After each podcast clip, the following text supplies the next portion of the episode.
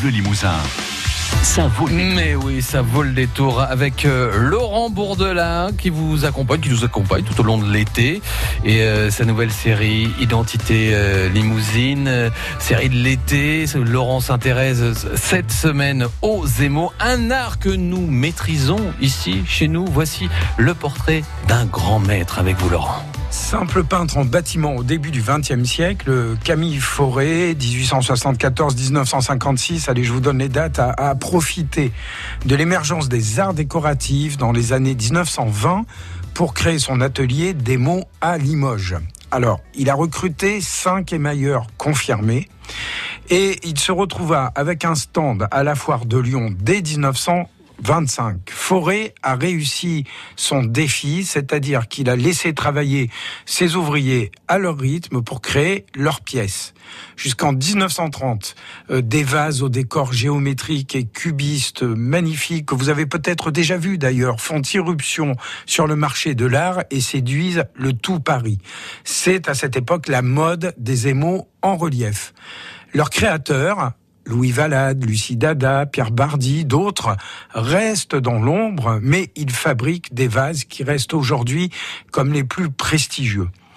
Avec la crise, la crise des années 30, Forêt réoriente sa production et demande à ses créateurs de travailler sur des pièces plus faciles à réaliser, moins coûteuses, destinées à un public plus modeste.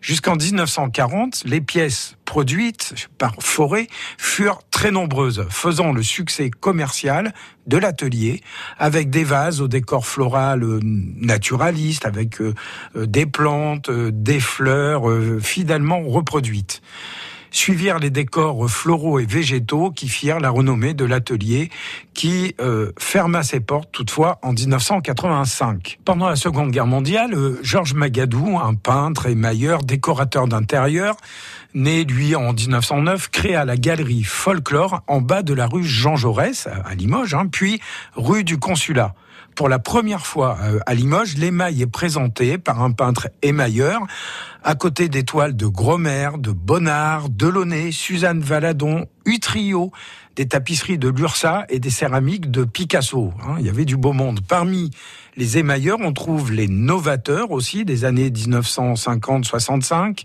parmi lesquels des autodidactes comme Hubert Martial et des jeunes créateurs issus de l'école des beaux-arts de Limoges comme Boris Vesbro ou Christian Christel. Et puis, il y eut aussi les biennales de l'émail, dont Magadou, dont je vous parlais tout à l'heure, fut l'inventeur, qui connurent un grand succès avec les directeurs Gérard Malabre, qui était le petit-fils de Camille Fauré, puis Michel Kiner, exposant des émailleurs du monde entier dans la chapelle du lycée Gay-Lussac, qui est magnifique, et donnant à voir d'autres œuvres dans divers autres lieux de la ville, en s'ouvrant, par exemple, sur le design. France Bleu Limousin. Et demain avec Laurent